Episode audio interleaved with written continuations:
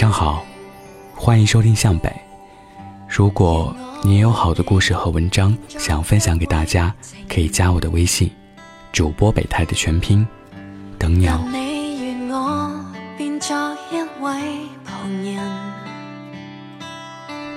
最近收到好多高三听友的来信，希望我可以做一期关于高考的节目，所以把这篇故事分享给所有的高三学子，希望你们可以加油。故事的名字叫做《你凭什么上北大》，作者贺淑婷。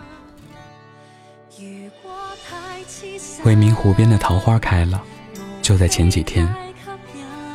我曾经无数次梦想过，花开的时候，湖边折枝的人群里会有自己的身影。那个时候，我的心思和大家一样单纯而迫切，我的目光。却是比你们更加迷茫和恍惚。那年高三，十年磨一剑，我得到的却几乎只是一块废铁。高一那年，我真的差点就把自己废成了一块锈铁。上课的时候睡觉、聊天、看漫画、吃零食，跟着后面那些男生大呼小叫，把年轻的女老师。气得眼圈含泪，然后自鸣得意而洋洋之。那真是一段不堪回首的日子，像色彩斑斓的黑洞，看上去奇观异彩，鬼魅般的吸引力，却在不知不觉中，一点点把你拉向无底的深渊。于是下滑，于是堕落。而更加难过的是，明明知道自己在往下滑，在堕落。却无能力去改变，改变的力量的确大到了让我无可奈何，放弃了最后的挣扎与努力。现在想想，那只是懦弱，那只是懒惰，那只是自己给自己自甘堕落所找的一个看似冠冕堂皇的理由。一切是自欺欺人。可是当时。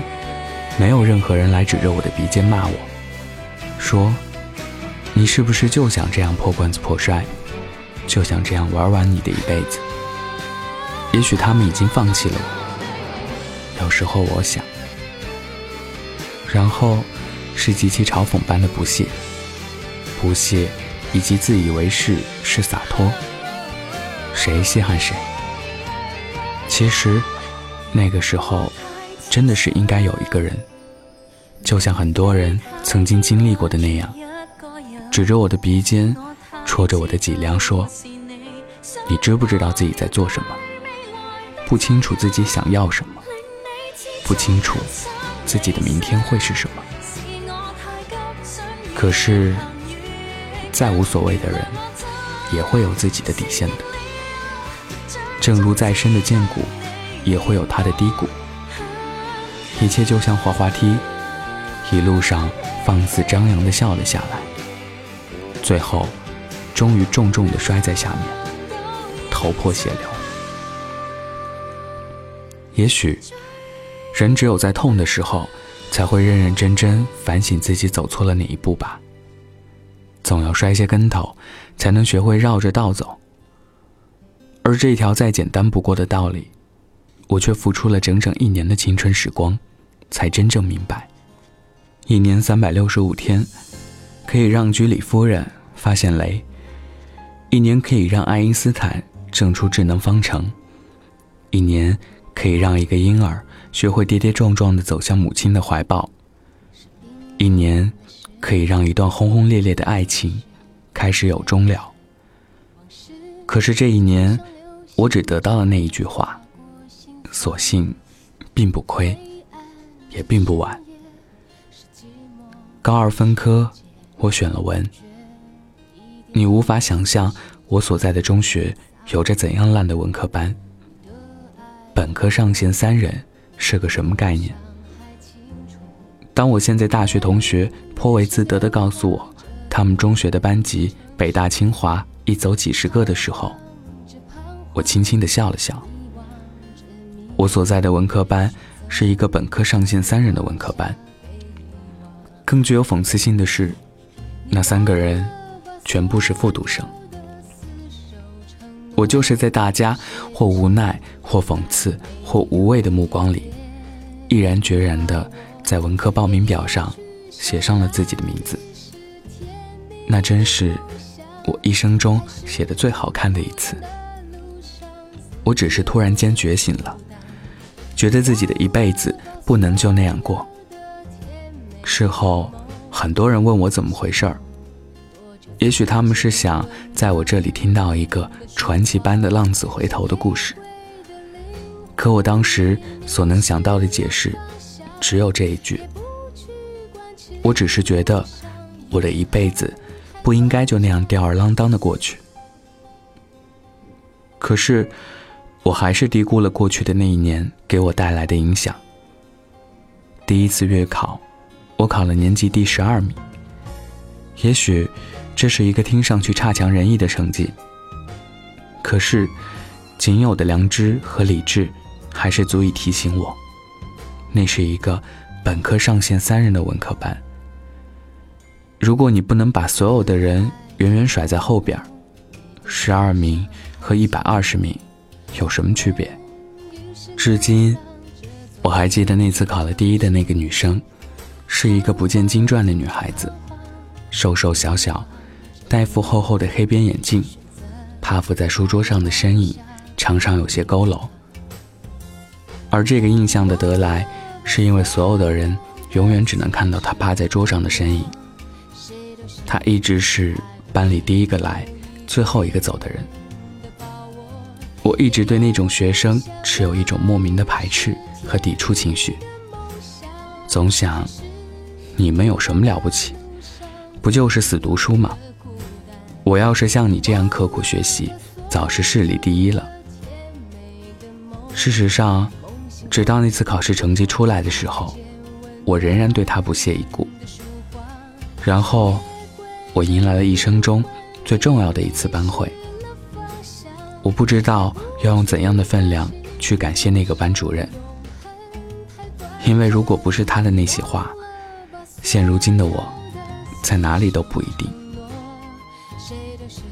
班会上，他说：“这次成绩非常能说明问题，应该考好的人都考好了。”然后他扫了我一眼。我明白他的潜台词，也就是说，在他看来，我属于是没有理由考好的那一堆人里的。奇怪，我居然没有脸红。不知道是太久的堕落。已经在不知不觉中磨光了原本敏感的自尊，还是下意识里仍然对他的话不可置否。我当时面无表情地迎上了他的目光，他的眼睛只是平静地扫过我那里，然后继续。我知道有些人自以为很聪明，很有才气，看不起那些认真学习、刻苦努力的同学。总觉得人家是笨鸟先飞，是先天不足。可是我想说，你只是懦弱，你是不敢尝试，你只是不敢像他们一样的去努力、去刻苦，因为你怕自己刻苦了也比不上他们，刻苦了也考不了第一，结果反遭人耻笑。你宁可不去尝试，只是因为有失败的风险。而你甚至连一点风险都承担不起，因为，在你心底，你根本就没有把握。后面他又说了什么，我已经想不起来了。我承认，当时我是完完全全的懵在那儿了，因为他说的那句话，“你只是懦弱”，当时的感觉是雷轰一样，把整个人震住了。反反复复回荡在脑子里，就只有那么一句话：“你只是懦弱。”它是正确的。那种突然觉醒的震撼是语言无法描述的，也是我不想用文字去表达的。你只能通过结果来想象。那晚，我在日记里写：“试试吧。”我不去强求什么。我只想试试，试一试自己那样刻苦、那样努力的去学上一个月，会不会见效？当时我根本不敢对自己承诺什么结果，也的确承诺不起。我只是抱着一个念头，试一试，然后迎来了一生中最戏剧性的一个月。之所以说它戏剧性，是因为就像难以想象，唐僧不再啰嗦，孙悟空不再好斗，八戒也不再贪吃一样，我简直不敢相信，那个从早晨六点早自学上课到晚上十点晚自习下课，一动也不动，坐在位置上安安稳稳、踏踏实实的人，可以是我自己。其实并没有那么简单的。真的没有说起来那么简单。我去一点一点的做的时候，就已经发现了，要想在几天里改变三百六十五天来形成的习惯，太难；而要想在一个月里创造出令人瞠目结舌的奇迹来，也太难。习惯成自然啊，就像那句话说的：“心似平原放马，一方难收。”野惯了的心，要想一下子收回来，谈何容易？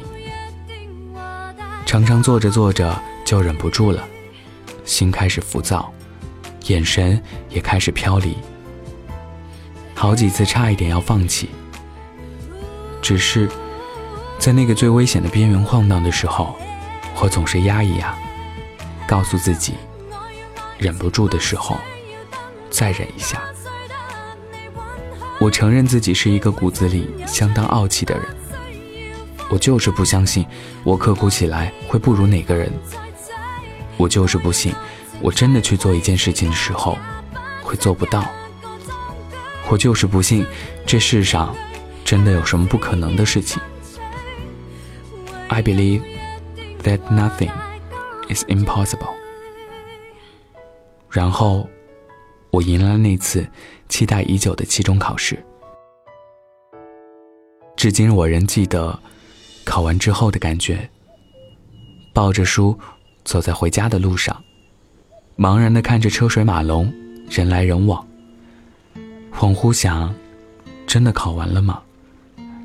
为什么心里空空的，没有着落？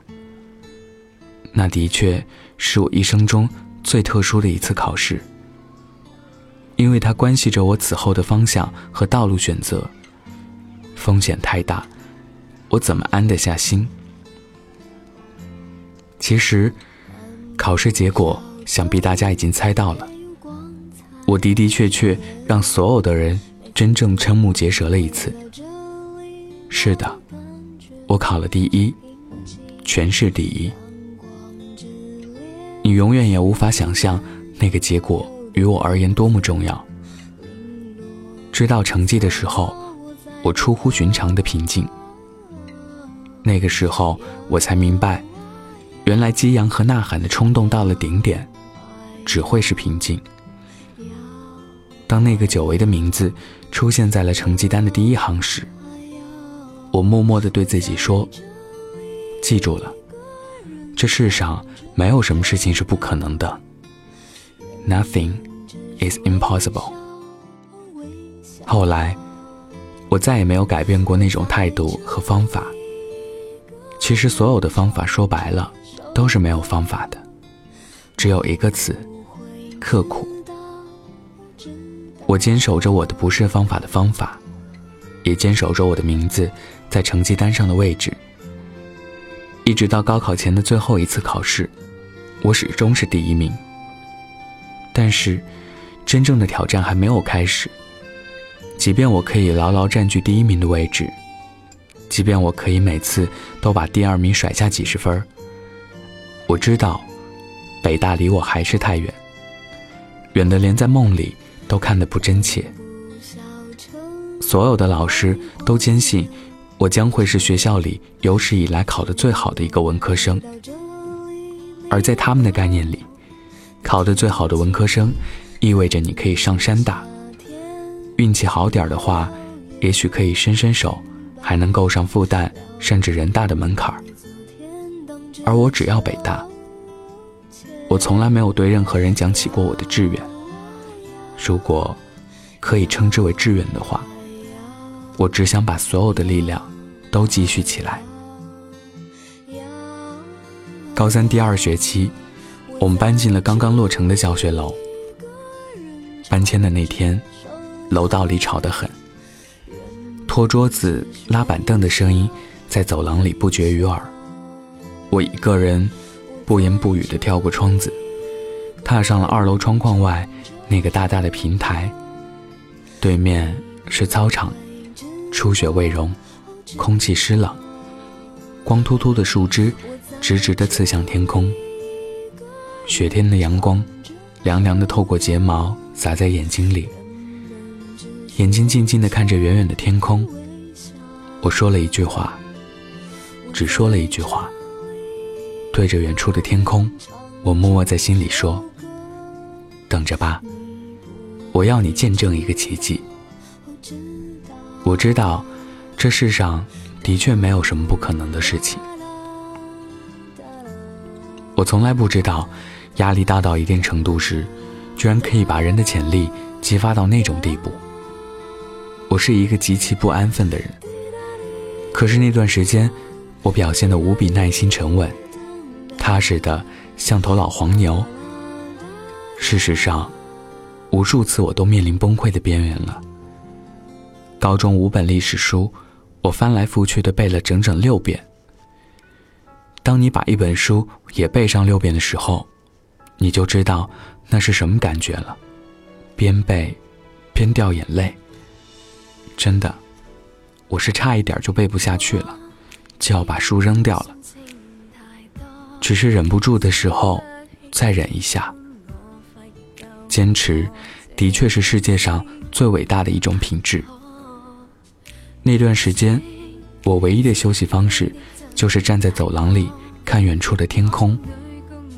后来发现，在对面的建筑墙壁上有一行大大的红字，是学校用来激励学生的吧？我不确定。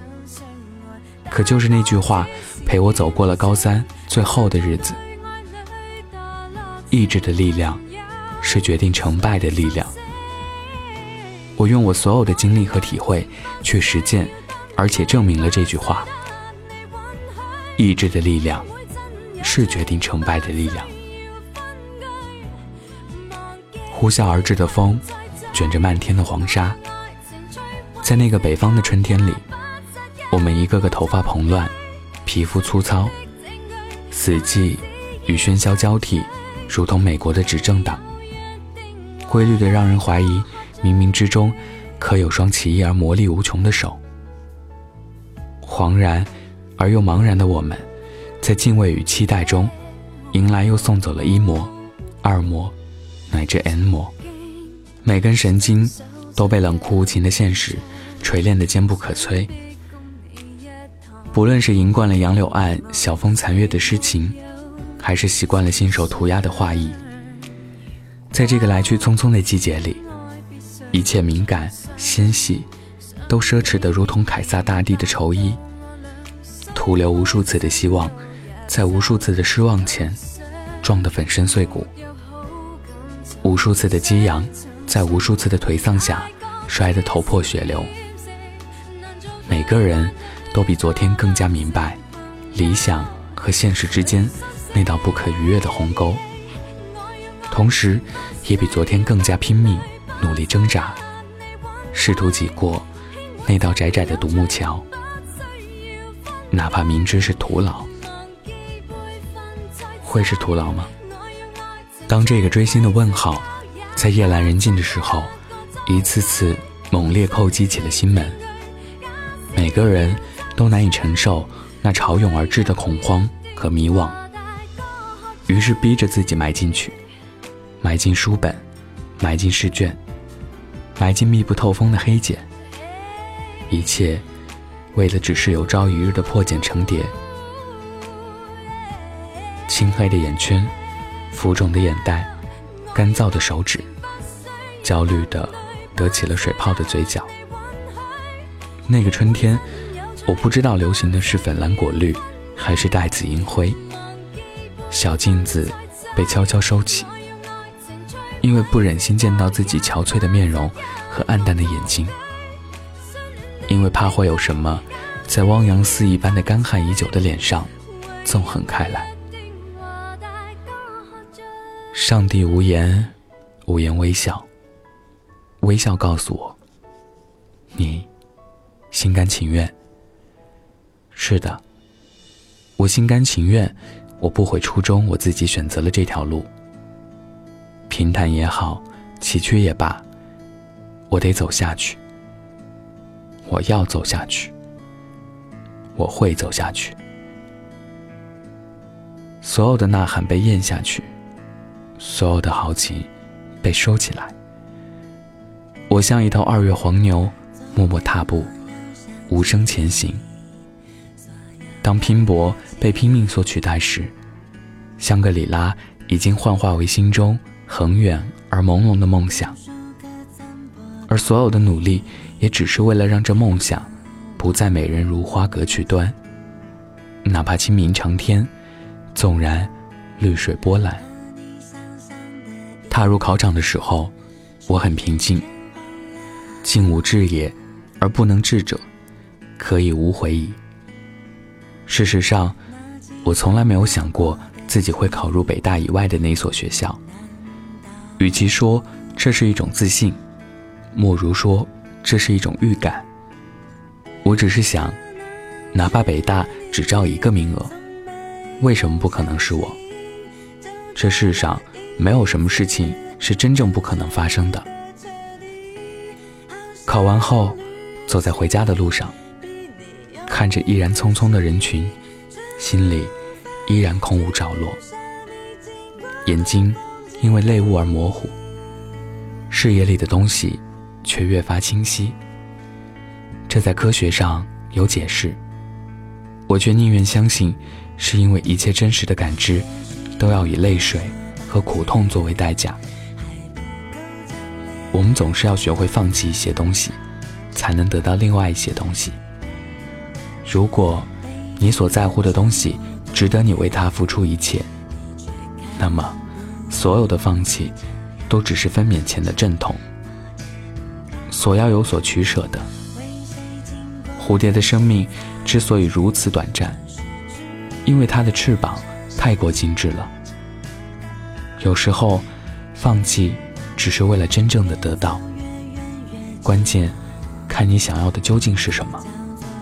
以及，为了这想要的东西，你愿意付出多大的代价？上帝对每一个人都是平等的。事实上，我怀念那段日子，并且永远感激他。不只是因为在那段时间里，我完成了自己的过渡与蜕变，更是因为那时的一切，深深烙在了我正处于可塑期的性格中。